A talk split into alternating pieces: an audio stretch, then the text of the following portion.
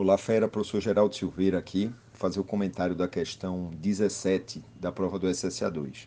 Era uma questão que envolvia análise combinatória. Ele falava que quatro amigos iam no cinema e você tinha cinco cadeiras disponíveis.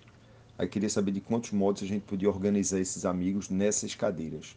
O que, é que você faria? Você faria uma permutação dos amigos, misturava os amigos, permutação de quatro, quatro fatorial, e multiplicaria por cinco porque aquela cadeira vazia ela podia estar em cinco lugares diferentes. Então ficaria cinco vezes permutação de quatro, que nada mais é do que 5 fatorial, que daria 120.